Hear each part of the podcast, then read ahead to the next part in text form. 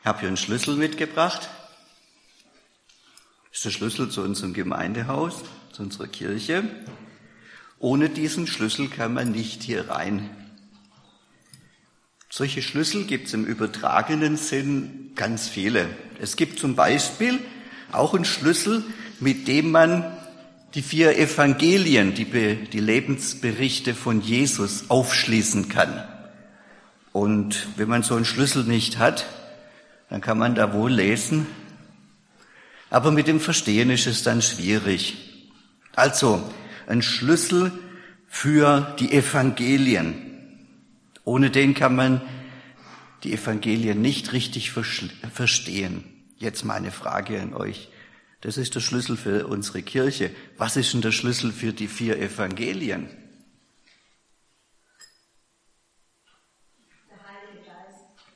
Okay, der schließt auf. Mit welchem Schlüssel?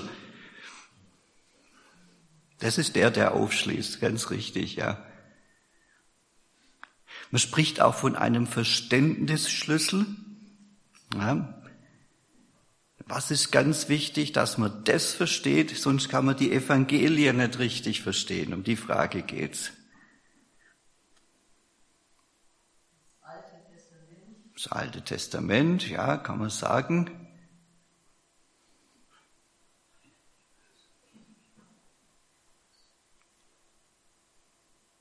Also ich habe äh, kürzlich mal jemand gehört, der sagte, Ostern ist der Schlüssel zum Neuen Testament. Das fand ich interessant, das habe ich so bis dahin noch nirgends gelesen. Und zwar, Ostern braucht man, damit man das, die Evangelium von vorne bis hinten verstehen kann. Sonst macht alles keinen richtigen Sinn ohne Ostern. Na klar, da ist die Luft raus, dann ist er gestorben und fertig. Gell? Das gilt besonders fürs Johannesevangelium. Johannes ist ja der, der das am meisten durchdacht hat. Ja, der hat es auch sehr spät geschrieben, das Evangelium. Und er hat es gleich von vornherein rangeschrieben. Ostern ist entscheidend wichtig. Gleich bei der zweiten öffentlichen Tat von Jesus. Weiß das jemand? Zweite öffentliche Tat von Jesus nach Johannesevangelium? Die erste war eine sehr fröhliche, die zweite war eine sehr ärgerliche. Im Johannesevangelium. Das lesen wir jetzt miteinander. Das ist äh, Johannes 2, Vers 13 bis 25. Ich lese vor. Und das Passafest der Juden war nahe und Jesus zog hinauf nach Jerusalem. Er fand im Tempel die Händler, die Rinder, Schafe und Tauben verkauften und die Wechsler, die da saßen. Und er machte eine Geißel aus Stricken und trieb sie alle zum Tempel hinaus, samt den Schafen und Rindern und schüttete den Wechslern das Geld aus und stieß die Tische um.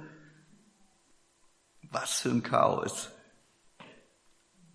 Und sprach zu denen, die die Tauben verkauften, tragt das weg und macht nicht meines Vaters Haus zum Kaufhaus. Seine Jünger aber dachten daran, dass geschrieben steht, der Eifer um dein Haus wird mich fressen. Da fingen die Juden an und sprachen zu ihm, was zeigst du uns für ein Zeichen, dass du dies tun darfst? Jesus antwortete und sprach zu ihnen, brecht diesen Tempel ab. Und in drei Tagen will ich ihn aufrichten. Da sprachen die Juden, dieser Tempel ist in 46 Jahren erbaut worden und du willst ihn in drei Tagen aufrichten? Er aber, ganz am Anfang vom Johannesevangelium, er aber redete von dem Tempel seines Leibes. Als er nun auferstanden war von den Toten, dachten seine Jünger daran, dass er dies gesagt hatte und glaubten der Schrift und dem Wort, das Jesus gesagt hatte. Ganz am Anfang vom Johannesevangelium steht es schon. Als er aber am Passafest in Jerusalem war, glaubten viele an seinen Namen, dass sie die Zeichen sahen, die er tat. Aber Jesus vertraute sich ihnen nicht an, denn er kannte sie alle. Und er bedurfte nicht, dass ihm jemand Zeugnis gab vom Menschen, denn er wusste, was im Menschen war. Der kannte die Leute schon. Die erste Frage, die wir uns stellen, kennen wir Jesus? Der mit der Peitsche und der ganz andere, dann die zweite Frage, den zweiten Punkt, den wir angehen, ist, wir sprechen über den Tempel, dann Jesus und der Tempel und dann Jesus und das Kreuz. Und das alles hat mit Ostern zu tun. Der Schlüssel zu dem allen ist Ostern. Ja, der erste Punkt, kennen wir Jesus? Diese Frage ist sehr wichtig, denn nach Ostern haben wir es zwar immer noch mit Jesus zu tun, aber eben doch ganz anders. Das ist auf einmal dieselbe Person, aber nicht mehr die gleiche Person. Das ist ein ganz anderer. Der Paulus sprach für die anderen Apostel, äh, wenn er das so deutlich sagte, auch wenn wir Christus gekannt haben nach dem Fleisch, also so zum Anfassen, der Jesus von Nazareth, so kennen wir ihn doch jetzt so nicht mehr. Wir kennen ihn so nicht mehr. Wie kennen wir ihn denn?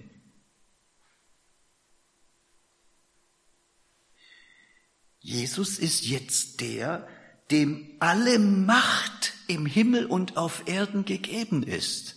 Das ist, hat mit Ostern zu tun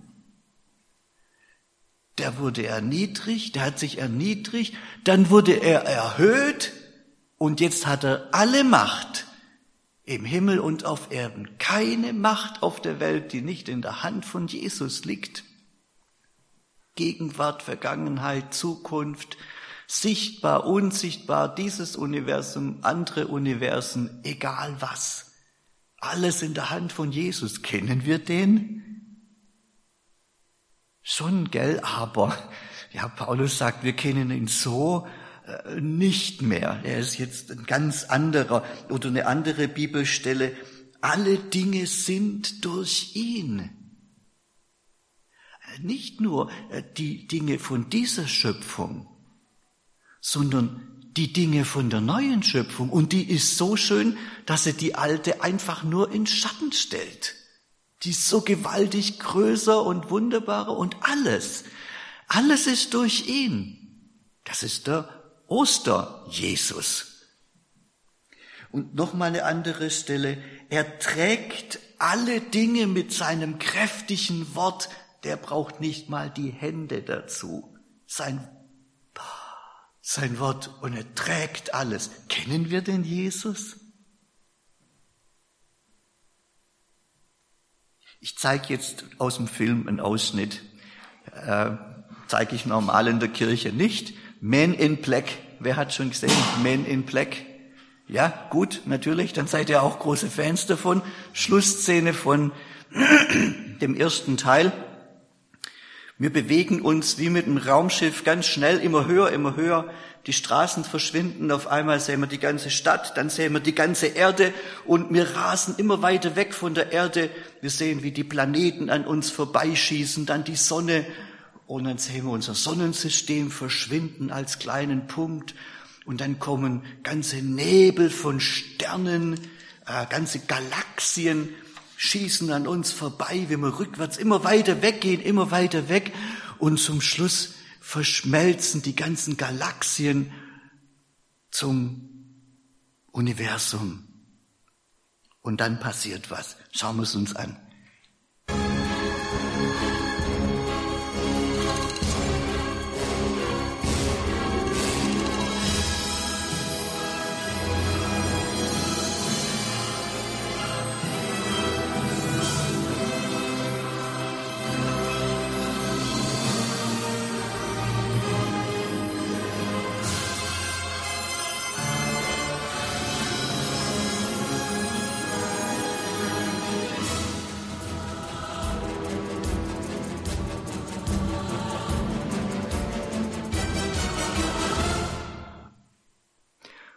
Kommt eine Riesenhand und nimmt die, das ganze Universum wie eine kleine Murmel und spielt da mit anderen kleinen Murmeln und dann packt sie die ganzen Murmelchen, die ganzen Universen ein in sein kleines Beutel und läuft weg.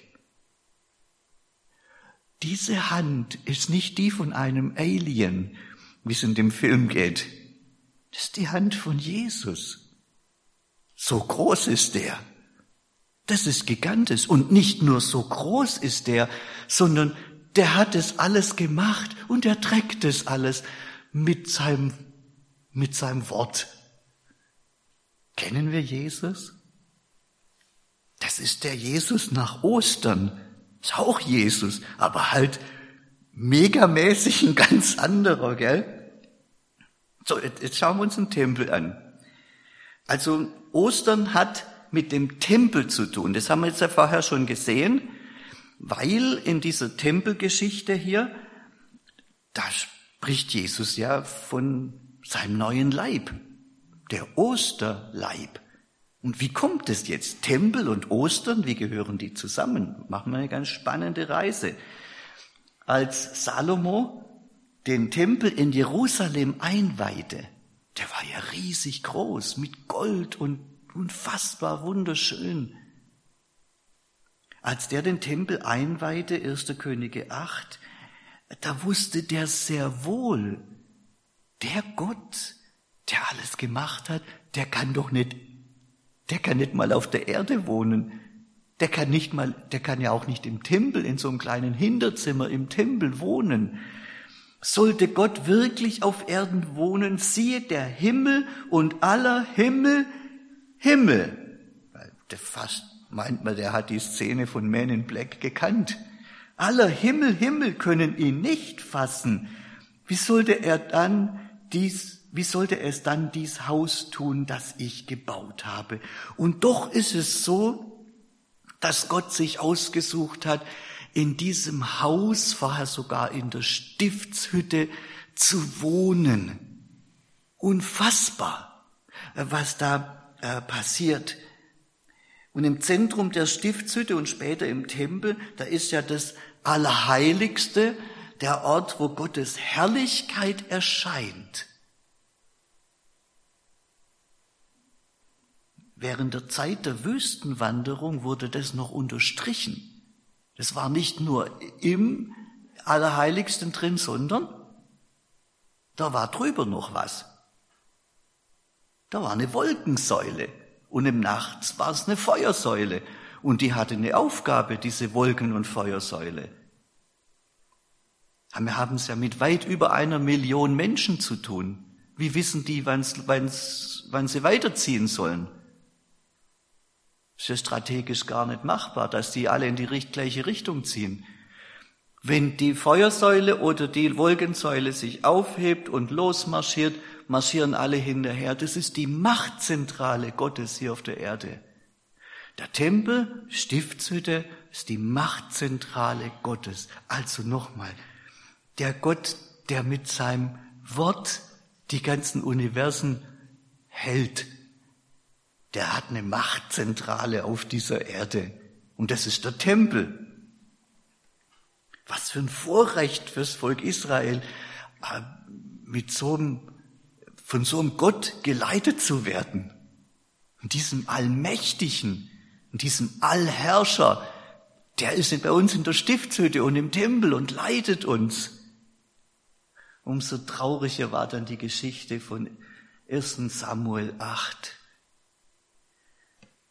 Das ist eine der traurigsten Geschichten im Alten Testament, gleich die Geschichte, gleich nach der Geschichte mit dem Sündenfall. Die Leute von Israel sagten zu Samuel, setze nun einen König über uns, der uns regiere, wie ihn alle Heiden haben. Oh, also du hast den lebendigen, allmächtigen Gott, der dich regiert, und jetzt möchtest du einen König wie die anderen Völker auch? Das missfiel Samuel, dass sie sagten, gib uns einen König, der uns regiert. Der Herr aber sprach zu Samuel, gehorche der Stimme des Volkes in allem, was sie zu dir gesagt haben, denn sie haben nicht dich, sondern mich verworfen, dass ich nicht mehr König über sie sein soll. Sie tun dir, wie sie immer getan haben, von dem Tag an, an dem ich sie aus Ägypten geführt habe, bis auf diesen Tag, dass sie mich verlassen und anderen Göttern gedient haben. Was für eine traurige Geschichte.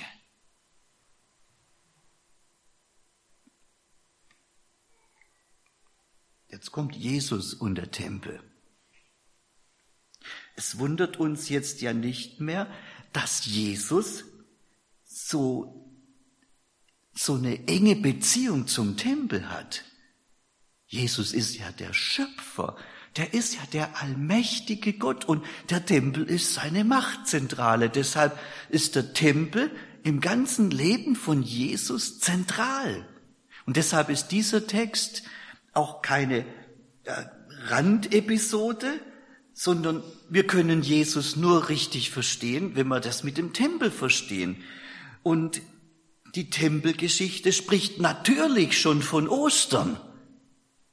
Da wird ja Jesus nach seiner Erniedrigung als der Allherrscher eingesetzt.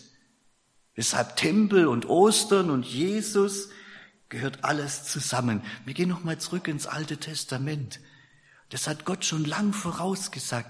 Mit Jesus und dem Tempel und der Allmacht und der Herrschaft, ja. Im Psalm 2 heißt es, ich habe, sagt Gott, ich habe meinen König eingesetzt auf meinem heiligen Berg Zion, nämlich im Tempel heißt es. Da habe ich meinen König eingesetzt und da spricht er von Jesus. Lukas Evangelium. Von Anfang an geht's um den Tempel. Also der Vater von Johannes dem Täufer, dem, der für Jesus vorbereitet, ist natürlich im Tempel, als er die Nachricht bekommt, du wirst, den, du wirst einen Sohn haben. Ähm, dann äh, haben wir die prophetische Einsetzung von Jesus. Das machen zwei alte, fromme Leute, Simeon und Hannah. Wo? Im Tempel natürlich. Ähm, die erste Aussage von dem religiös volljährigen Jesus. Du dazu einblenden? Die erste Aussage von dem religiös volljährigen Jesus, nicht mit der Konfirmation wie bei uns mit 14, sondern mit 12. Mit 12 ist jemand religiös, selbstständig und spricht in eigener Sache. Er steht nicht mehr unter seinen Eltern jetzt. Und was ist das erste Wort vom religiös volljährigen Jesus? Das ist falsch, wenn man mal sagt, hat es eine Kindheitserzählung. Der war mit zwölf kein Kind mehr. Der war ein junger Erwachsener. Und das erste, was er sagt, ich muss in dem sein, was meines Vaters ist. Da geht's doch nicht das Haus, wo er drin sein muss, sondern er muss in der Herrschaft sein, die seinem Vater gehört. Er muss diese Herrschaft besitzen. Er ist der Erbe. Ich muss in dem, in der Herrschaft meines Vaters sein. Deshalb im Tempel. Und die erste öffentliche Tat war das Weinwunder, vorher habe ich gefragt, ja, bei Johannes, das Weinwunder in Kana. Da zeigt Jesus, ich bin der Schöpfer. Das, was in der Schöpfung funktioniert, weil Gott es so eingerichtet hat, aus Wasser wird Wein, das macht Jesus mit dem, mit dem Fingerschnipsen. Ich bin der Schöpfer, hallo. Und das zweite, die zweite öffentliche Tat, äh, die Jesus äh, macht, ist, dass er hier im Tempel aufräumt. Nicht das einzige Mal am Ende seiner öffentlichen Tätigkeit gab es noch eine ähnliche Aktion. Äh, die Message ist eine ganz klare. Braucht man gar nicht sich aufregen über einen zornigen Jesus oder so. Die Message heißt, ich darf im Tempel aufräumen, ohne dass ich jemand fragen muss. Das ist nämlich meiner. Ich darf in meinem Haus, da frisst mich der Eifer, ja, in meinem Haus darf ich aufräumen, wann ich will, und ich muss keinen danach fragen. Ich muss mich nicht ausweisen. Und genau das wird ihm angekreidet. Dem wird ja nicht angekreidet, dass er die Händler rausgeworfen hat. Warum wirfst du die Händler raus? Sondern was ihm angekreidet wird, äh, wörtlich, äh, wie weist du dich aus? Was für einen Beweis kriegen wir, dass wir dir das erlauben dürfen? Wir sind die Herren im Tempel, sagen die Juden, und du musst dich ausweisen. Und Jesus sagt, nee, ich muss mich gar nicht ausweisen. Und doch geht er darauf ein. Er sagt, ja, ich gebe euch ein Zeichen, ich weise mich aus, aber ihr müsst auch was machen. Brecht diesen Tempel ab, dann richte ich ihn in drei Tagen auf. Und nicht wenige, die da drumrum stehen, denken, ja, brech ihn ab, den Dreckstempel. Die waren nämlich nicht so begeistert von dem Tempel von damals. Das war ja nicht der Tempel von Salomo, sondern das war der Tempel, in dem der griechische König Antiochus Epiphanes vor ein paar Jahren reingegangen ist, das war noch gar nicht so lang her, ins Allerheiligste reingegangen ist als Heide und dann hat er auf dem Altar vom lebendigen Gott eine Sau geschlachtet und hat die Metzelbrühe genommen und hat sie überall an die Wände hingespritzt. Der Tempel war das. Und es war der Tempel, wo der Bluthund Herodes, der die Kinder vom ganzen Dorf und der ganzen Gegend alle ausgelöscht hat, das wussten die doch alles noch. Der Bluthund Herodes hat den Tempel ausgebaut, um sich bei den Juden einzuschmeicheln. Der Tempel war das. Und es war der Tempel, wo am Eingang ein römischer Reichsadler über dem Eingang war. Den hat der Herodes hingemacht. Ah, die haben den Tempel gehasst. Ja, brechen ab. Das wäre mal ein echtes Statement gegen die Römer. Das wäre das Signal zum Aufbruch, wie damals Judas Maccabäus, Kampf gegen die Römer. Das wär's doch. Brechen ab.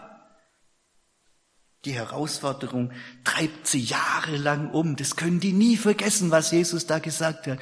Brech ihn ab. Aber sie gehorchen nicht. Sie vertrauen ihrem Messias nicht. Das ist der allmächtige Gott vor ihnen und sagt, brecht's ab, ich mach's in drei Tagen. Ich habe die ganze Welt in sieben Tagen gemacht. Sie vertrauen ihm nicht. Ohne Glaube kein Zeichen. Ohne Glaube kein Zeichen. Später müssen sie ja dann, drehen sie Jesus das Wort im Mund um und sagen, der hat gesagt, er will den Tempel abbrechen. Nee, hat er nicht gesagt. Er hat gesagt, ihr sollt ihn abbrechen, ich baue ihn wieder auf. Sie verschweigen, wir hatten nicht den Glauben, nicht den Mut, nicht den Willen, ihm zu gehorchen. Deshalb heißt es ja von Jesus, er vertraute ihnen nicht. Er wusste das sehr wohl von Anfang an. Sie wagen es nicht, den Tempel abzureißen. Obwohl der da ist, der den Tempel eigentlich erst ausmacht. Der Tempel ist einfach nur ein Haus. Entscheidend ist, dass da Gott in seiner Macht drin wohnt und jetzt ist der Messias da. Von dem sagte Johannes am Anfang von seinem Evangelium, er wohnte mitten unter uns. Falsch übersetzt. Er zeltete mitten unter uns. Und da ist das Wort genommen von der Stiftshütte. Eigentlich müsste man übersetzen, er stiftshüttete mitten unter uns. Also das ganze Leben in Jesus ist da ist die Stiftshütte da, da ist die Macht Gottes da, da ist die Allmacht Gottes vom Schöpfer wohnt in Jesus. Sie wagen es nicht, den Tempel abzureißen. Sie halten lieber an dem falschen, bösen Tempel fest, als dass sie den wahren Messias umarmen. Und zuletzt machen sie gemeinsame Sache mit den tobenden Heiden, von denen es auch im Psalm 2 heißt, Sie verwerfen den König. So wie die Juden, das Volk Israel damals Gott verworfen hat und zu Samuel sagte, wir wollen einen König wie die Heiden auch, sagen die jetzt, wir haben keinen anderen König, nur den Heidenkönig da, den Kaiser in Rom und verwerfen Jesus, den allmächtigen Herrscher. Damit sind wir beim nächsten Punkt angekommen.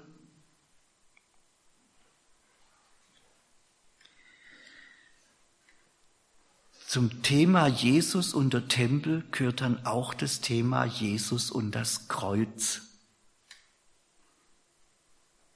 Und das Kreuz und das leere Grab gehören dann wieder zusammen. Jesus und das Kreuz. Da fragt der römische Prokurator Pilatus, der versteht ja die Welt nicht mehr. Jetzt haben sie endlich einen Messias und schlagen nicht zu. Was soll man dann mit eurem, mit eurem König da machen? Kreuzige ihn! Dazwischen gibt's nichts. Es gibt bis heute, es gibt entweder Vertrauen auf Jesus oder Widerstand gegen Jesus und Rebellion. Gleichgültigkeit geht nicht. Egal gibt's nicht. Entweder du bist voll dafür oder voll dagegen, gegen diesen Jesus, Jesus kommt entweder in Jerusalem zur höchsten Ehre, er ist der Herrscher, er sitzt im Tempel und regiert, oder, ja, aber das darf ja nicht sein, gell, dass der da regiert, oder er muss ans Kreuz, raus aus der Stadt, da draußen muss er beschämt werden, geächtet werden, geschlagen werden und leiden, Tempel oder Kreuz. Der Tod am Kreuz war zur damaligen Zeit äh, nichts Tolles, gell? Wie mir heute, ich habe auch so ein goldenes Kreuz am Hals. Das ist nichts Goldiges, das ist kein Schmuckstück. Das war die eine Option für die Messiasse, für die Rebellen. Die Römer hatten das nur für Ausländer. Römer, ein Römer durfte nicht gekreuzigt werden.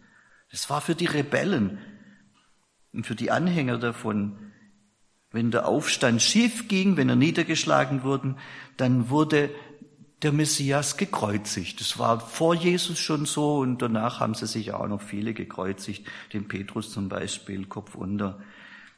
Äh, das Kreuz war aus der Sicht der damaligen Menschen die absolute Niederlage, das Ende von dieser Messiasbewegung, das Ende der Hoffnung auf das Reich Gottes.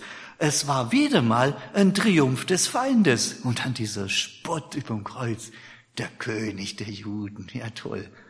Pilatus, cooler Spruch. So richtig noch Salz reinreiben in die Wunde. Ich habe mal wieder einen König von euch gekreuzigt.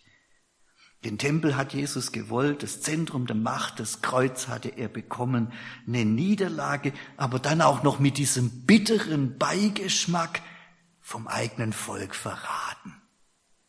Nicht nur von den Römern niedergeknüppelt, sondern vom eigenen Volk verraten und ausgeliefert. Und da sitzt dieser Stachel jetzt wieder. Die haben nie vergessen, was Jesus gesagt hat. Brecht den doch ab, den Tempel von diesem Herodes mit dem römischen Reichsalter. Brecht ihn doch ab. Der Stachel sitzt, selbst wie Jesus noch am Kreuz hängt, müssen sie ihm das reinreiben. Ha, der du den Tempel abbrichst und baust ihn auf in drei Tagen. Hilf dir nun selbst, steig herab vom Kreuz. Auf Messias, dann glauben wir. Dieser Spott, die haben es nicht ertragen. Die hatten keine Ahnung, was demnächst passieren sollte dass nämlich es aus war mit ihrem schönen Tempel. Als Jesus gestorben war, zerriss der Vorhang im Tempel in zwei Stücke von oben an bis unten aus, klare Handschrift Gottes, äh, kein Allerheiligstes mehr. Gott wohnt nicht mehr in dem Tempel. Keine Heiligkeit und Herrlichkeit Gottes mehr im Tempel. Was jetzt? 30 Jahre später wurde diesen mächtigen Mauern eingerissen, dass kein Stein mehr auf dem anderen blieb, bis heute. Und was jetzt? Jetzt kommt Ostern und der neue Tempel. Steht da? Ostern und der neue Tempel.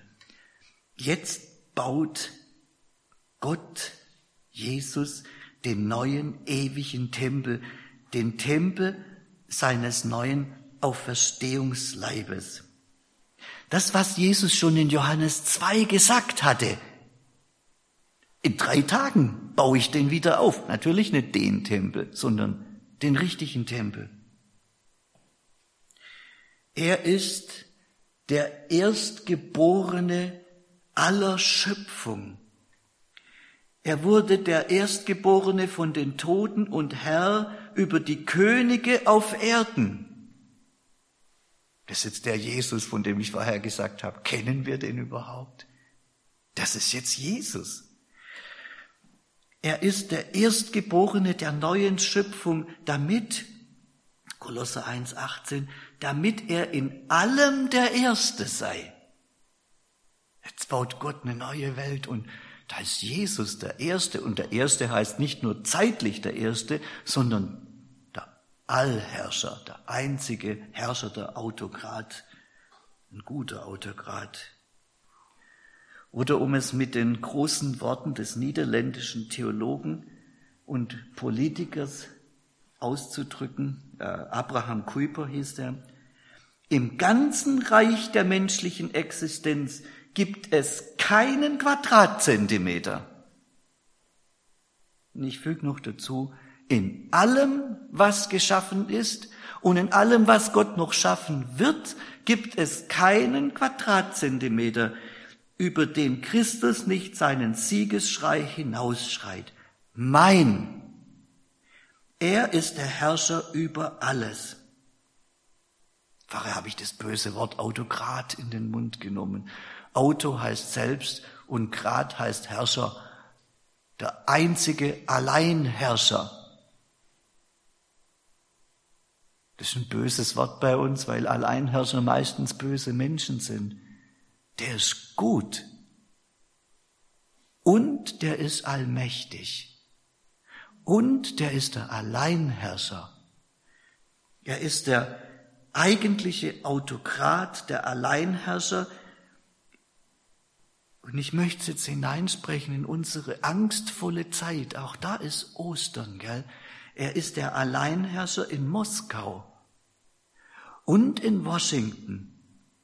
Er ist der Alleinherrscher in Kiew und in Ankara, in Peking und in Pyongyang, in Brüssel und in Berlin. Er ist der Alleinherrscher in Weiblingen und in Hohenacker in der Kirche und im Rathaus, in meiner Küche und in meinem Schlafzimmer, in meinem Herzen, in meinem Verstand, für meine Hände und meine Füße.